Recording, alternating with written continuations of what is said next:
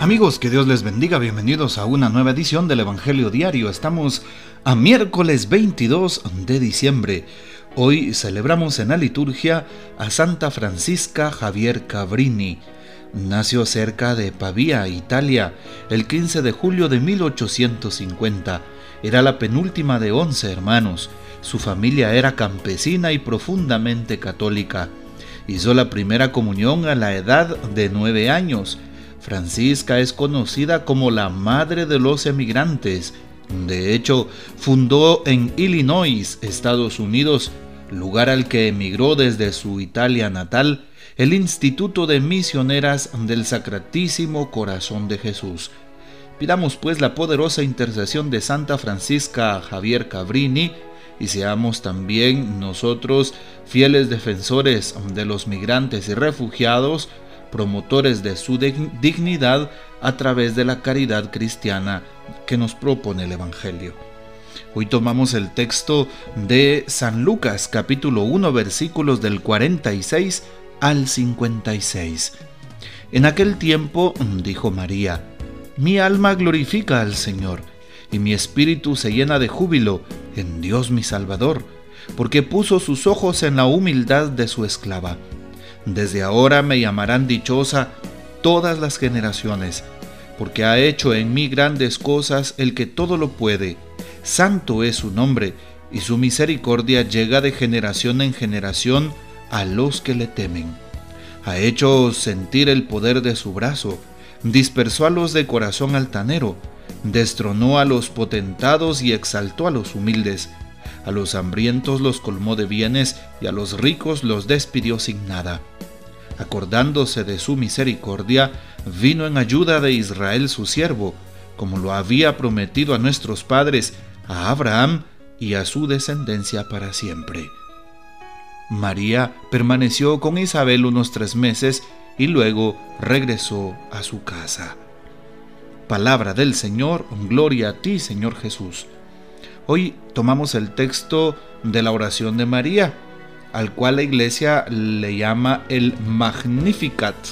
Así es, María eh, hace una alabanza desde el fondo de su corazón, elevada a Dios nuestro Padre.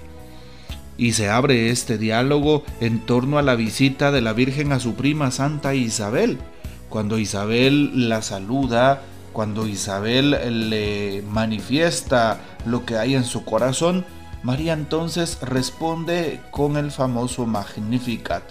Proclama mi alma la grandeza del Señor y mi espíritu se alegra en Dios mi Salvador. Vean ustedes qué oraciones tan hermosas, qué oración más hermosa y más profunda. Hoy vemos cómo del corazón de María salen estas palabras y son palabras que fortalecen y son palabras sinceras y son palabras auténticas y son palabras que salen del fondo del alma.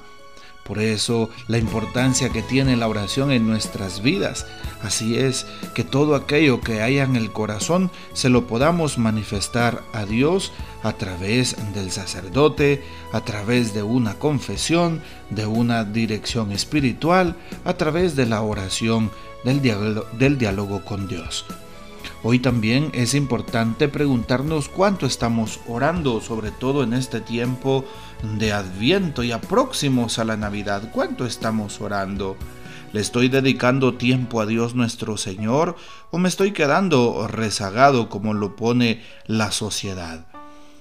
Hoy también valdría la pena saber cómo la Virgen María empieza a afirmar que ella es dichosa porque el Señor puso en ella, en la humildad de esa sierva, sus ojos.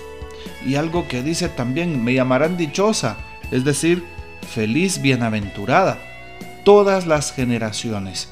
Así es, todas las generaciones. Y de hecho, de generación en generación hemos llamado así a María. María, Madre de Dios, Madre nuestra, intercesora. Qué hermoso saber hoy entonces que tomamos a la figura de la Virgen María como un modelo de seguimiento, como un modelo de entrega, un modelo de aceptar en su vida la voluntad Sí, escuchemos pues lo que el Papa Francisco le dice a aquellas personas que hacia quienes dirige. Y precisamente vamos a leer este párrafo que el Papa escribe para nosotros. Como canta María en el Magnificat, el Señor derriba del trono a los poderosos y enaltece a los humildes. A los hambrientos los colma de bienes y a los ricos los despide vacíos. en Navidad, dice el Papa, Dios se nos da dándonos a su Hijo, el único, que es toda su alegría. Y solo con el corazón de María, la humilde y pobre hija de Sión, convertida en madre del Hijo del Altísimo, es posible exultar y alegrarse por el gran asombro, por el gran don de Dios y por su imprevisible sorpresa. Que María nos ayude a recibir a percibir, a recibir con asombro el nacimiento de Jesús, el don de los dones, el regalo inmerecido que nos trae la salvación. Esto lo dijo el Papa el 20 de diciembre del año 2015.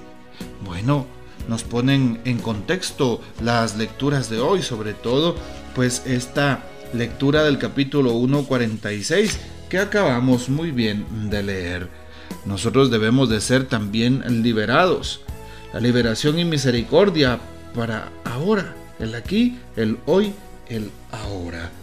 María también nos trae la libertad de ser hijos de Dios.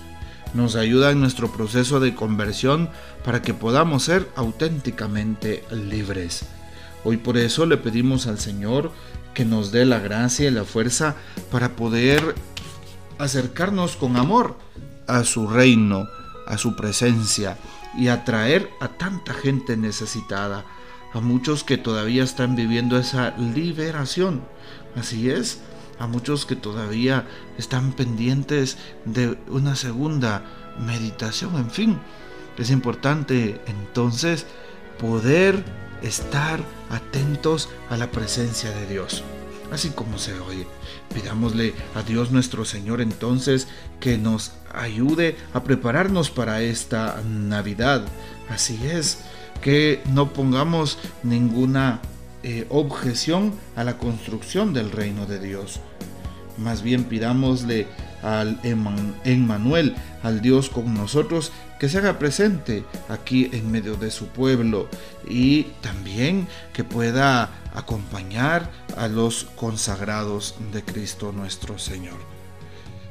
Bien, ojalá que esta palabra siga llenando el corazón, ojalá que esta palabra siga provocando fe y también la valentía de las obras, que esta palabra sea un signo de la presencia de Dios y de que Él nos quiere proveer. Que el Señor nos bendiga, nuestra Madre Santísima nos guarde y gocemos de la fiel custodia de San José y la bendición de Dios Todopoderoso, Padre, Hijo y Espíritu Santo, descienda sobre ustedes y permanezca para siempre. Amén. Hasta mañana. Comparte este audio y que Dios les bendiga.